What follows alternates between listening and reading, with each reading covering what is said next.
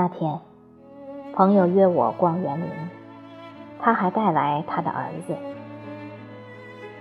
小家伙长得俊秀灵气，十分的讨人喜欢。虽然才十岁左右，但就一个问题，让人看出他智商不浅。小孩子消化功能好，容易饿。才逛了一个多小时，十点左右，他的脚步明显拖沓了。我用询问的目光看了他一眼，谁知他拉着我的手问：“阿姨，你闻到馄饨的味道了吗？”天，这偌大的后山连个吃食店都没有，哪来的馄饨香？分明告诉我，他肚子饿了。这孩子就是个精灵，长大后如果养料充足，聪明的脑袋里一定会结出智慧的果。有的人生来会说话，同样输牌，一个会说“我输了”，另一个说“我没赢”。不得不说，后者的回答要高明一点。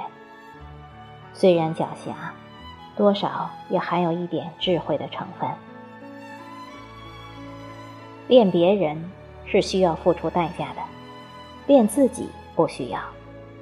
我想怎么爱我自己，就怎么爱我自己。这是莫言充满智慧的箴言。如果说财气是一种能量，那么智慧就是一种内力。财气得到智慧的加持，就能不朽。所以中国有了四大名著。智慧是战胜困难的法宝。当年的吕后得知刘邦欲立戚夫人的儿子刘如意为太子时，五内如焚，急忙找高人商量，觅得高祖也唤不动了商山四号。终于望狂澜于既倒，扶大厦之将倾。不用女人惯常的一哭二闹三上吊，而是用自己的聪明才智赢得的胜利。不得不说，吕后是智慧的。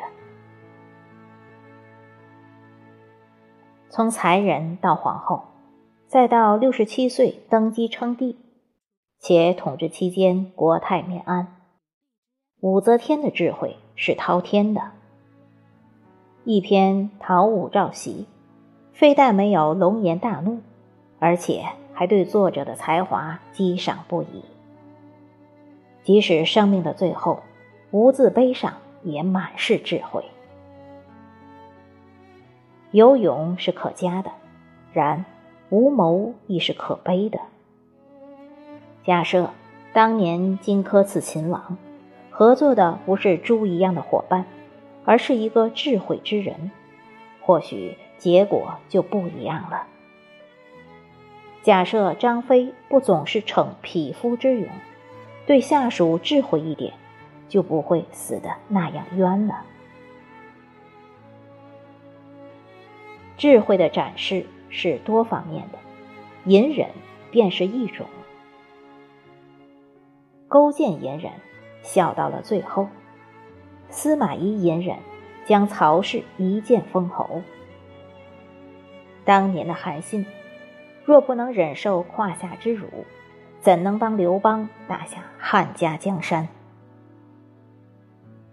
上善若水，水善利万物而不争。有智慧的人就像水一样，能与各种人融合。能去人人都不愿意去的低下地方，印证了“人低为王，水低成海”的真理。不战而屈人之兵是一种智慧，己所不欲，勿施于人是一种智慧，宽于待人是一种智慧，知错就改是一种智慧。宁静淡泊是一种智慧。若你心上多智慧，眼中必定尽莲花。